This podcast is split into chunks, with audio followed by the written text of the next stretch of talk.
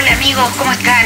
Una pregunta todavía sin respuesta sólida, pero que resurge una y otra vez, especialmente ahora que se está avanzando con la vacunación, es ¿cuánto dura la inmunidad contra el SARS-CoV-2? Hace muy poquitos días acaba de publicarse un trabajo en Nature que arroja indicios alentadores. Según investigadores de la Universidad de Washington en San Luis, Missouri, en Estados Unidos, las personas que fueron infectadas por el virus tal vez tengan protección durante la mayor parte de sus vidas. ¿Por qué lo dicen? ¿Cómo lo averiguaron? Bueno, ellos identificaron células productoras de anticuerpos durante décadas en la médula ósea de personas que se recuperaron de la enfermedad. El sistema inmune es algo realmente impresionantemente eficaz y complejo. Es lo que nos permite transitar nuestras vidas saludables, aunque estemos continuamente rodeados de gérmenes de todo tipo. Pero necesita un entrenamiento. Por eso, cuando estamos en presencia de patógenos desconocidos, como es el caso del nuevo coronavirus, nos encuentra con la guardia baja. Al tener contacto con este microbio, se generan dos tipos de respuesta. La respuesta humoral, que son los muy nombrados y conocidos anticuerpos, o inmunoglobulinas G y M, que miden los test que están disponibles en el mercado, y la respuesta celular, los linfocitos B o T.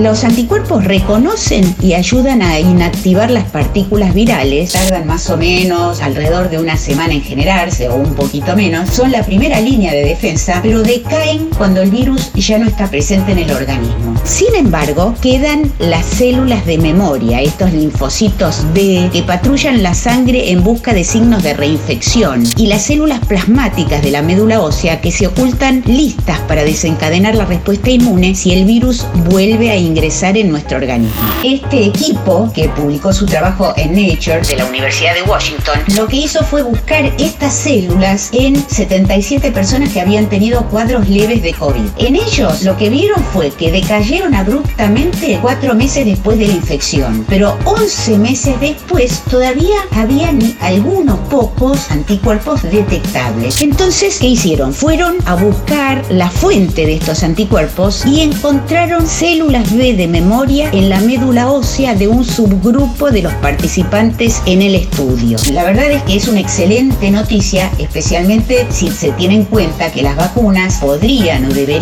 tener el mismo efecto. Según el gran inmunólogo argentino Gabriel Rabinovich, el mensaje que tenemos que tener en claro es que no importa tanto si los anticuerpos aumentan o disminuyen en el tiempo, porque hay linfocitos B y T de memoria que pueden durar durante lapsos muy muy largos, décadas, y que van a dar inmunidad, porque son los que generan los anticuerpos. Esto ya se vio con el SARS-CoV-1 y se está replicando con este, con el SARS-CoV-2. Las células las que mantienen la inmunidad y no las proteínas que ellas producen, o sea, los anticuerpos. Por supuesto, hay que ver todavía, porque pasó poco tiempo todavía, pero hay que ver si, como ocurre con la influenza o con la gripe, las variantes del SARS-CoV-2 pueden disminuir esa protección y harán necesaria una vacunación periódica y adaptada a estas nuevas variantes. Pero por ahora nos quedamos con esta buena noticia.